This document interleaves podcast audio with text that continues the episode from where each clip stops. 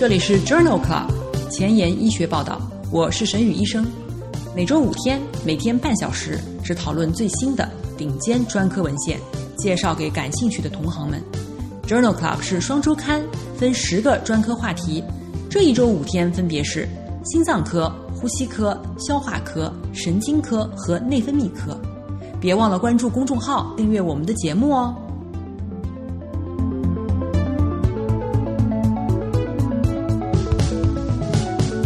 今日头条：一，FDA 连续批准了两个治疗胆管癌的靶向药物。二，《Lancet》柳叶刀杂志发表细胞海绵三叶因子三监测筛查 Barrett 食管。三，《Nature》发表文章，胃肠道也有独立的神经系统。这里是 Journal Club 前沿医学报道，消化病学星期三，Gastroenterology Wednesday。我是主播沈宇医生，精彩即将开始，不要走开哦。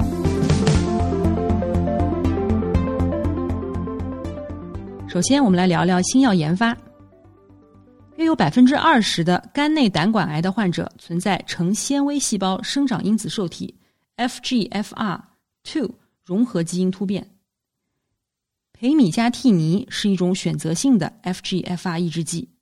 二零二零年四月，FDA 批准。培米加替尼用于治疗复发性的 FGFR2 基因融合或重排的局部晚期胆管癌。二零二零年五月，在《Lancet Oncology》杂志上已经发表了培美加替尼治疗晚期胆管癌的二期临床研究。在这个多中心非盲单臂二阶段的研究当中，纳入了胆管癌患者，一共一百四十六人，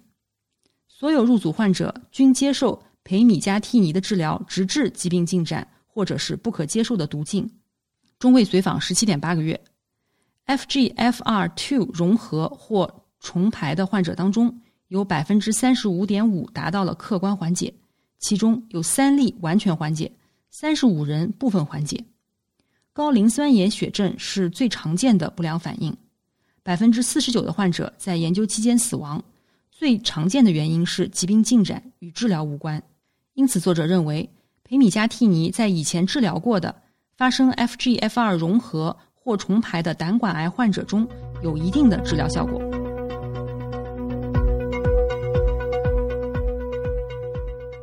再来聊一个新药埃弗尼布，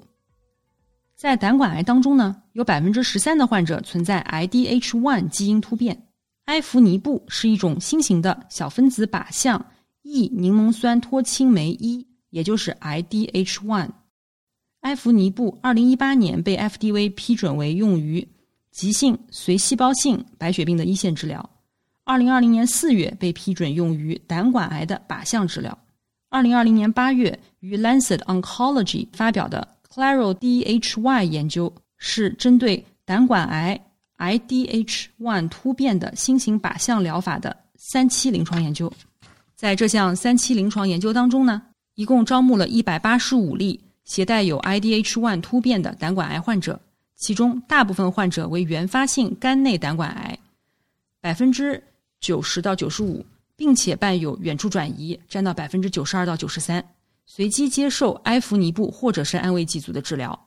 随访六点九个月，埃弗尼布组的中位无进展生存期优于安慰剂组，分别为二点七个月和一点四个月，因为。本实验允许安慰剂组的患者在发生进展以后跨组接受埃弗尼布治疗，因此埃弗尼布组的中位生存率与安慰剂组是相似的。虽然埃弗尼布组只有百分之二的患者达到了客观缓解，但百分之五十一达到了病情稳定。最严重的不良反应是腹水，因此作者认为埃弗尼布是一种靶向 IDH1 的突变药物，可以改善患者的无进展生存期，并使疾病稳定。想要紧跟科研热点，实时更新临床理念，但烦恼于没有时间吗？上下班路上给我半小时，我把专科研究说给你听。想研究交叉学科的内容，但苦于非专科的知识仍然停留在书本上吗？每周五天，我们分十个专科话题，把文献讲给你听。Journal Club 前沿医学报道，拉近科研和临床的距离。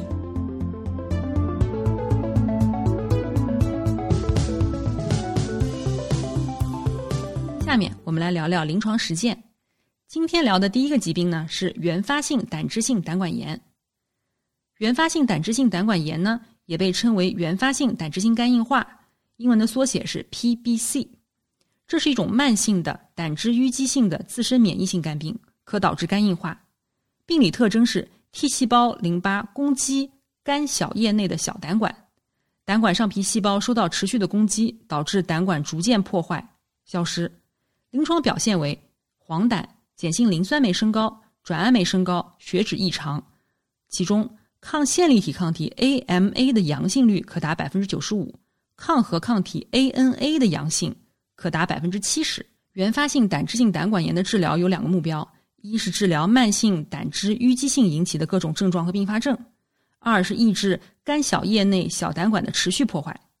但是对于这个疾病的病因学治疗并不是很成功。目前获批的治疗药物仅有熊去氧胆酸和奥贝胆酸两种，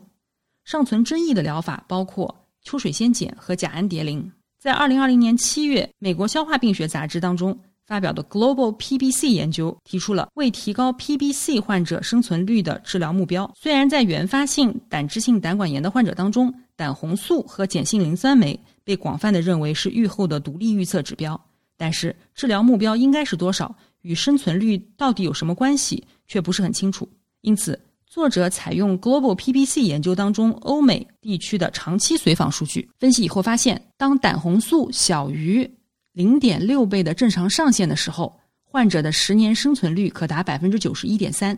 但是当胆红素大于零点六倍的正常上限时，肝移植或者死亡的风险便逐渐增加。碱性磷酸酶正常的患者，十年生存率达到百分之九十三点二。当碱性磷酸酶位于一点零至一点六七倍的正常上限的时候，十年生存率为百分之八十六点一。作者认为，当胆红素水平小于等于正常上限的零点六倍，或者是当碱性磷酸酶正常的时候，患者发生肝移植或者死亡的风险是最低的。这对治疗目标的制定有着非常重要的意义。在使用雄去氧胆酸治疗 PBC 预防肝移植或者死亡的时候，具体有多少临床获益呢？在二零二零年八月发表在《Gut》上的一个病例对照研究，对这个问题进行了一个解释。研究纳入了三千九百零二名患者，平均随访七点八年。总的来说，熊去氧胆酸治疗五年当中，每治疗十一人就可以减少一例肝移植或者死亡。分情况讨论，即使是在肝硬化患者当中，五年内每治疗四人就可以减少一例肝移植或者死亡。五年当中。碱性磷酸酶正常或者轻度升高的情况下，每治疗二十六人可以减少一例肝移植或者死亡；碱性磷酸酶重度升高，大于等于四倍正常上限的情况下，每治疗五人就可以减少一例肝移植或者死亡。作者认为，雄去氧胆酸相对于肝移植或者死亡的绝对临床获益虽然有不同，但始终是高的。因此，推荐所有的 PBC 患者立即开始使用雄去氧胆酸治疗。并通过健康宣教刺激提高患者的依从性。既然 PBC 的治疗效果这么不好，我们是不是可以考虑将奥贝胆酸和雄去氧胆酸联合治疗呢？在欧洲的消化病学杂志上，二零二零年七月份发表的这个荟萃分析上，作者纳入了两个符合标准的临床实验，其中包含二百二十二例患者。结果显示，联合用药可以进一步的降低谷丙转氨酶、谷草转氨酶、谷酰转肽酶和 C 反应蛋白。但是在改善碱性磷酸酶或者是血清总胆红素上却没有显著的差异，因此作者认为联合用药虽然有一定的优势，但其有效性仍然需要高质量的 RCT 研究进行求证。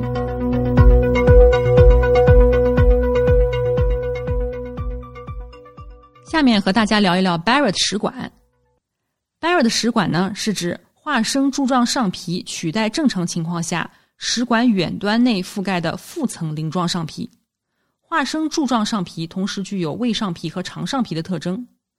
Barrett 食管由慢性胃食管反流病所导致，容易发展为食管腺癌。危险因素包括食管裂孔疝、年龄大于等于五十岁、男性、慢性胃食管反流、白种人、向心性肥胖、吸烟以及一级亲属的家族史。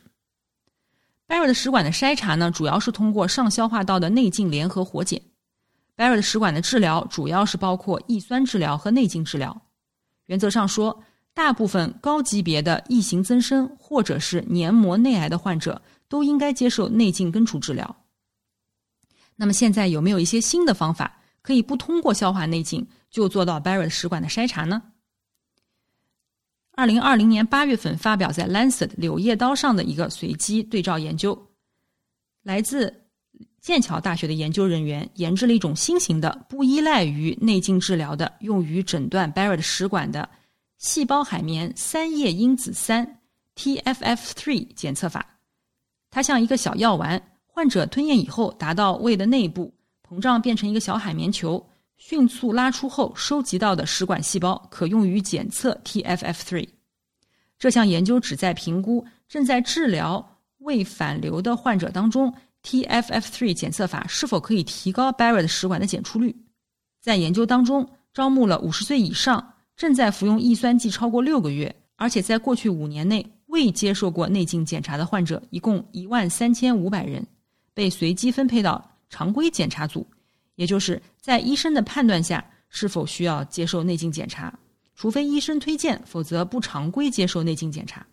或者是纳入 TFF3 检测组，也就是当 TFF3 检测阳性的时候接受内镜检查。在随机化以后，TFF3 检测组当中有百分之三的结果是阳性的，然后这些患者都进行了内镜检查，随访十二个月以后发现。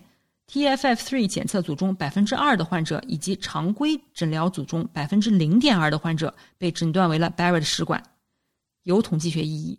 在 TFF3 检测组当中，有九人被诊断为发育不良性的 Barrett 食管，有四人被诊断为食管胃交界区早癌，但是在常规治疗组中，这个数字为零。因此，作者认为，在胃食管反流的患者当中，TFF3 检测法可以提高 Barrett 食管的检出率，当然也可以检查出发育不良的 Barrett 食管和早癌，但也存在着假阳性结果，并导致不必要的内镜检查的问题。这里还有一个更有意思的，用电子鼻装置通过呼气检测筛查 Barrett 食管。这篇文章发表在2020年7月的 Gut 上面。这项对于402名患者进行的概念验证阶段的研究呢？研究人员利用电子鼻装置分析挥发性有机物，开发并交叉验证了 Barrett 食管的预测模型。目前，这种电子鼻诊断 Barrett 食管的敏感性达到百分之九十一，特异性达到百分之七十四，且检查结果的准确性与是否使用质子泵抑制剂，或者是否存在裂孔疝，或者是否有反流都没有关系。因此，研究人员认为该技术可以提供一种有效的。耐受性良好的敏感特异的筛查方法，筛选高危人群，并进行进一步的内镜检查。中国人群当中，食管癌癌前病变和此后八点五年癌症的风险是怎么样的呢？一篇相关性的前瞻性的研究报告发表在了二零二零年七月的美国消化病学杂志上。这是一项由上海瑞金医院组织的多中心前瞻性研究。对2005年至2006年的三个食管癌高发地区的年龄在40到70岁之间的两万名患者进行了内镜筛查，并随访至2016年。在平均8.5年的随访当中，我们发现了一百四十三例新的食道鳞状细胞癌，并有62人死亡。鳞状细胞癌异型增生分级升高与鳞状细胞癌发病率和死亡率的增加有关。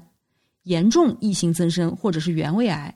中度异型增生和轻度异型增生的癌症累计发病率分别为百分之十五点五、百分之四点五和百分之一点四。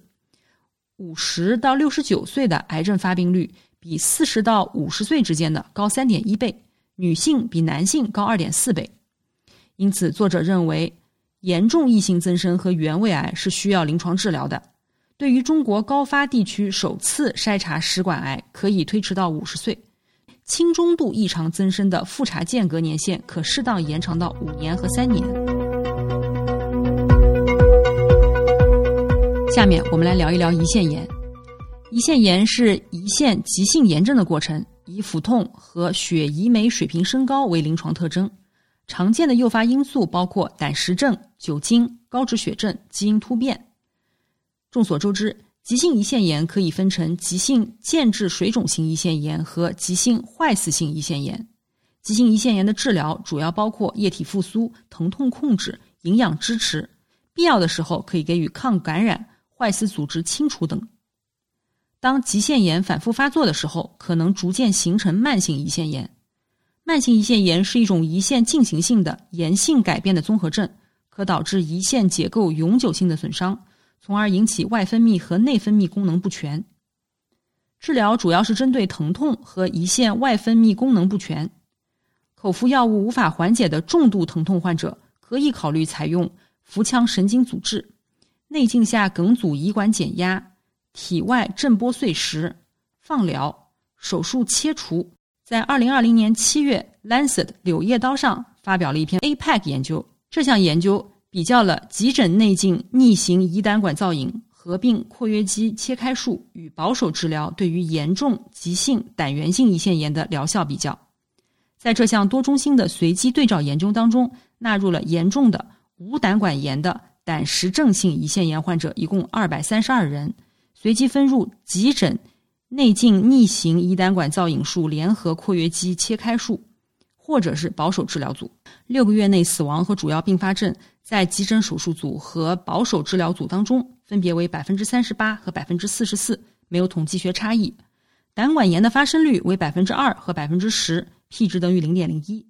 其他主要的终点的各个组成部分都没有显著的差异，两组的不良事件发生率也是相似的。因此，作者认为与保守治疗相比，急诊手术并没有降低主要的并发症或者是死亡率。在另一项二零二零年一月《JAMA》上发表的 ESCAPE 研究，比较了早期手术与内镜检查后再行手术对于慢性胰腺炎患者疼痛的影响。在这项无盲法多中心随机临床优势的研究当中，共纳入了88例慢性胰腺炎伴严重疼痛的患者，随机分入早期手术组，也就是在六周内进行胰管引流手术，以及内镜检查组，也就是在内镜检查以后。必要的时候进行碎石或者是手术，随访十八个月。早期手术组当中，患者的疼痛评分低于内镜检查后再行手术组，分别为三十七分和四十九分，P 值等于零点零二。在随访结束的时候，早期手术组当中有百分之五十八的患者疼痛完全缓解或者是部分缓解，而内镜手术组当中只有百分之三十九。早期手术组的干预次数明显比较少，只有一次。而内镜组有三次，治疗并发症、死亡率、住院率、胰腺功能和生活质量在两组之间都没有显著的差异。十八个月以后，慢性胰腺炎接受早期手术的患者，接受干预的次数比较少，疼痛评分控制比较好。二零一二年曾经发表了一项具有里程碑意义的实验，证实了消炎痛栓可以预防高危患者接受 ERCP 后的胰腺炎，也就是。内窥镜逆行胰胆管造影后的胰腺炎，克利夫兰医学中心的研究人员对这项研究的推广和应用进行了调查，并且评估了胰管支架使用的发展趋势，估计了这些变化对于高危人群术后胰腺炎的影响。该研究发表在美国消化病学杂志上，二零二零年六月。研究一共收集了二十六个美国医疗系统的电子档案，十年间高危患者进行了。两万六千余次的 ERCP 术后胰腺炎的发生率为百分之八点六。到二零一二年和二零一八年这段时间的时候，比例并没有下降。从二零一二年开始，虽然消炎痛栓的使用量是急剧的上升，但直到二零一八年的时候，使用率仍然在百分之五十以下。随着消炎痛栓使用的增加，一三年到一四年胰管支架使用率急剧下降。从百分之四十下降到了百分之八点五，最低的时候只有百分之三。作者认为，尽管消炎痛栓成本低、易获得，而且有一级的证据证明它可以降低高危患者的 ERCP 术后胰腺炎的风险，但是在 ERCP 期间，消炎痛栓的使用率仍然还是偏低的。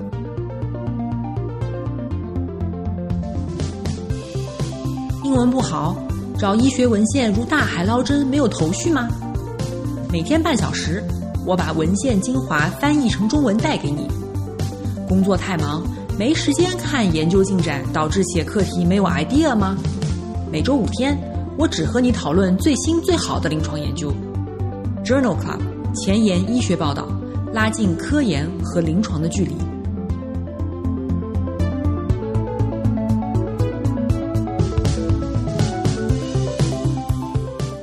的前沿医学，我们来聊一聊肠神经系统。这篇发表在《Nature》子刊的综述当中，和大家聊到了肠胃肠道的神经系统。胃肠道是唯一具有独立神经系统的内脏系统，被称为肠神经系统 （ENS）。在这篇文章当中，详细的描述了肠神经系统神经元是如何协调感觉和运动功能的。主要的内容包括，在脊柱动物当中，肠神经系统对于维持胃肠道的功能非常重要。肠道能够将机械性或者化学性的刺激转化为神经活动，并推动胃肠道的蠕动。肌肉感知因素对于膨胀诱发的结肠蠕动至关重要，而且这种感知功能是位于胃肠道的肌丛和圆形肌当中，而并不需要黏膜或者是黏膜下丛的参与。有证据表明，黏膜细胞，比如肠内分泌细胞释放的物质可以调节肠神经系统的活性，但是像血清素这样的介质的释放，对于膨胀诱发的蠕动或结肠迁移运动并不是十分必要的条件。外源性的脊髓传入神经与内源性感觉神经虽然存在于肠道的同一个区域，但是它们的激活机制是有本质差异的。目前，光遗传技术的改进和应用，允许科学家能够特定的刺激神经化学神经元，以阐明其功能。这篇综述的重点介绍了 NES 中内源性感觉神经元是如何检测和响应感觉刺激的。以及这些机制在内脏中的外源性感觉神经末梢，也就是内脏大脑轴的神经系统，具体有何不同？感兴趣的同行们可以把这篇文章拿来看看哟。今天就聊到这里了，明天是神经科星期四，不见不散哦。